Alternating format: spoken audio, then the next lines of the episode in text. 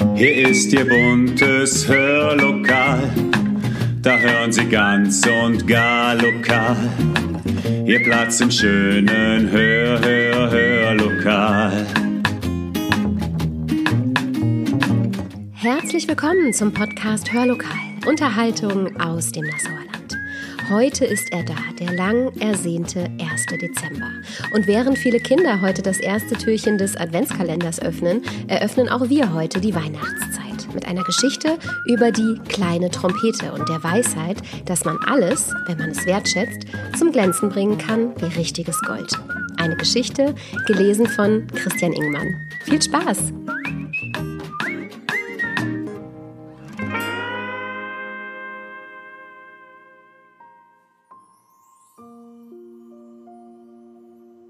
Die kleine Trompete.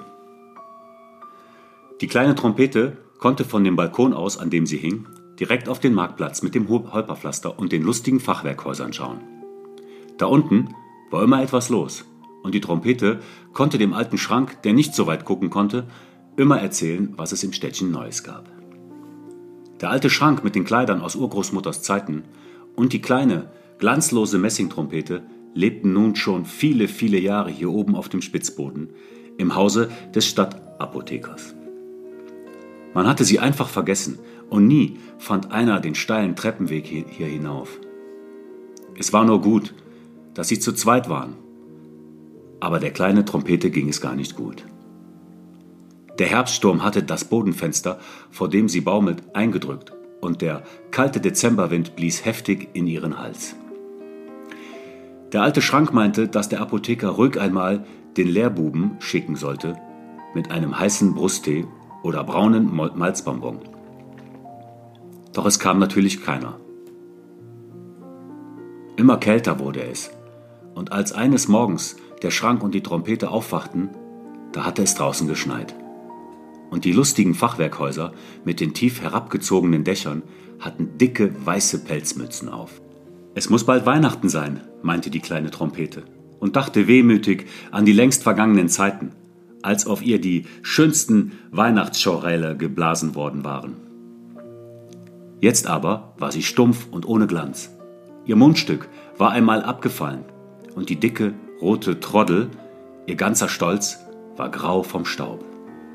Nein, man konnte wirklich keine Ehre mit ihr einlegen. Und wer jetzt gesehen hätte, wie ein paar geschmolzene Schneeflocken von ihr herabtropften, der hätte glauben können, dass die traurige kleine Trompete weinte. Weihnachten, wie lange wünschte sie sich schon, noch einmal ein richtiges Weihnachtsfest erleben zu können, statt hier auf dem Boden an einem dicken Balken zu hängen. Ein Windzug blies in das Fenster und die Trompete schaukelte so heftig hin und her, dass sie sich plötzlich im Fensterkreuz verfing und dort hängen blieb. Hey, rief der Schrank. Fall nicht ganz raus vor lauter Neugier. Aber obwohl es hier draußen noch kälter war als auf dem Boden, lachte die kleine Trompete nur. Unter ihr auf dem Marktplatz bauten gerade zwei Buben an einem riesigen Schneemann. Der stand an jenem Christabend hier und vor ihm stellten sich dann die Stadtpfeifer auf und sangen Weihnachtslieder.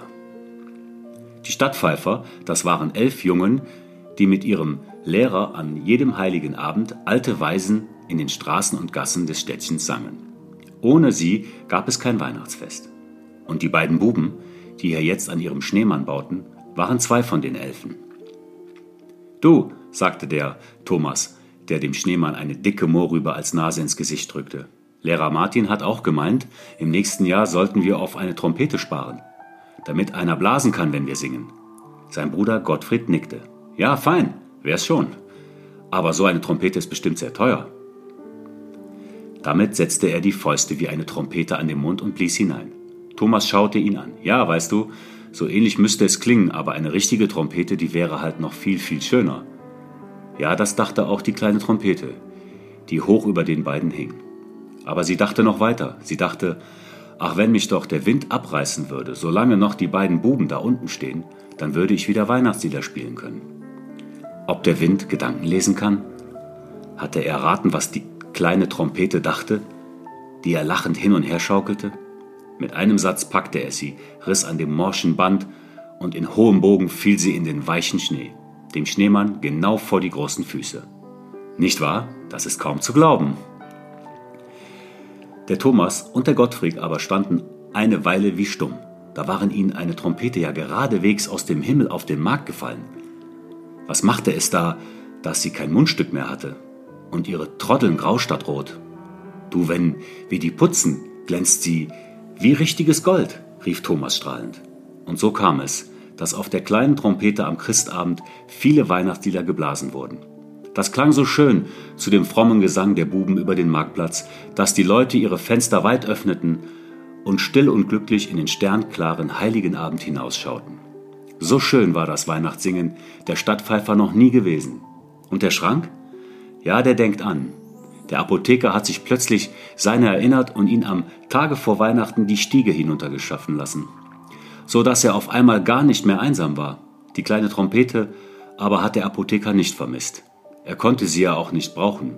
Die lag goldglänzend mit einer prächtigen Troddel in einem Holzkasten unter dem kerzenschimmernden Tannenbaum auf dem Gabentisch der Stadtpfeiferbrüder Thomas und Gottfried.